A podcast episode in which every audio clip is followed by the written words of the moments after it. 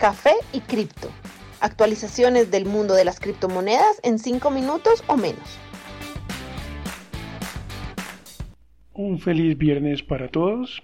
Soy Miguel, anfitrión de Café y Cripto, reportando las últimas noticias del criptomundo.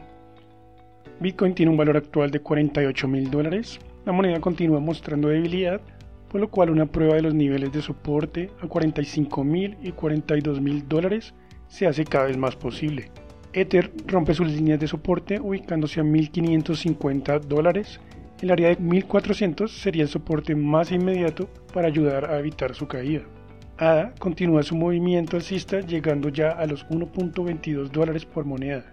Link se ubica a 26.5, DOT a 32 dólares y Litecoin a 179.5. Según el portal de análisis de blockchains Whale un mapa de ballenas, aún a pesar de los recientes valores máximos de Bitcoin, estamos lejos del top de este ciclo.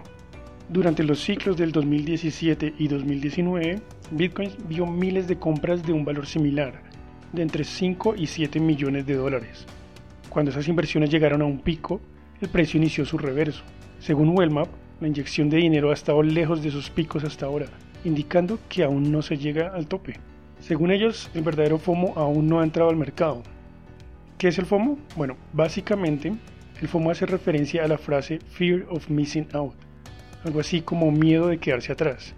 En este caso se refiere al efecto psicológico de ver que Bitcoin está subiendo y querer invertir rápidamente para poder obtener las mayores ganancias posibles. Además de esto, el portal insistió en que es posible que en el corto plazo Bitcoin reinicie su alza. El fondo FD7 Ventures anunció que vendería 750 millones de dólares en Bitcoin para comprar Cardano y Polkadot.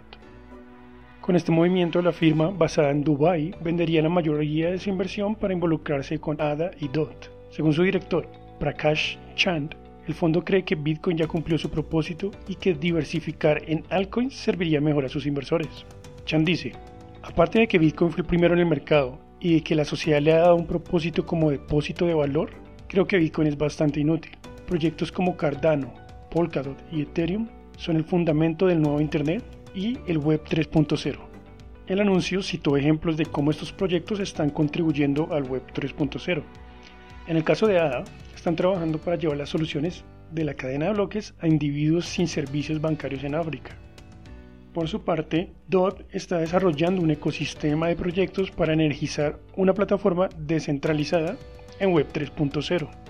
Chan finalizó diciendo, he tenido la suerte de compartir tiempo con las mentes más brillantes en cripto y estoy dispuesto a apostar que Ethereum, Cardano y Polkadot serán más valiosos que Bitcoin en los próximos años. Hace unos episodios habíamos comentado acerca de Mary, la mejora para la red Cardano que estaba casi confirmada para el 1 de marzo, pues esta fecha ya ha sido confirmada. La actualización estará disponible ese día a las 10 de la noche, hora de Greenwich. La gran mejora de esta red es que ya se podrán hacer tokens sobre esta, básicamente criptomonedas que operan sobre la red de Cardano, la gran ventaja que hasta ahora ha tenido Ethereum. Gracias a eso, la red Cardano finalmente será una red con múltiples activos.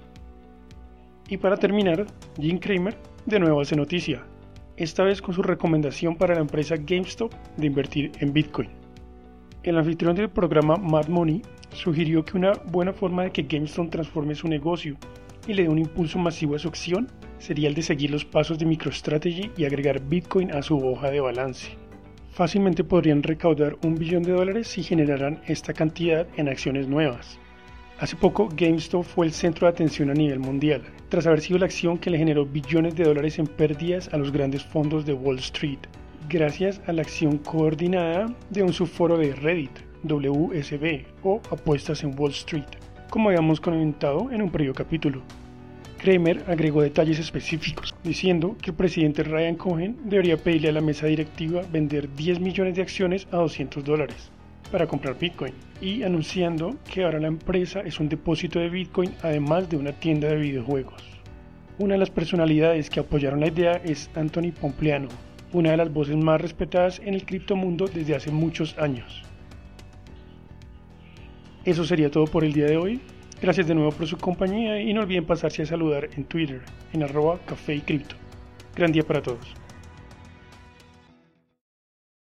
Los artículos y análisis mencionados en este podcast no constituyen una recomendación u oferta de inversión ni una promesa de resultados futuros. Haremos todo lo posible para garantizar la precisión de la información incluida en este podcast sin asumir ninguna responsabilidad por cualquier información faltante o incorrecta. Las operaciones con criptomonedas implican un elevado riesgo, incluyendo pérdida parcial o total del capital invertido y pueden no ser adecuadas para todos los inversores.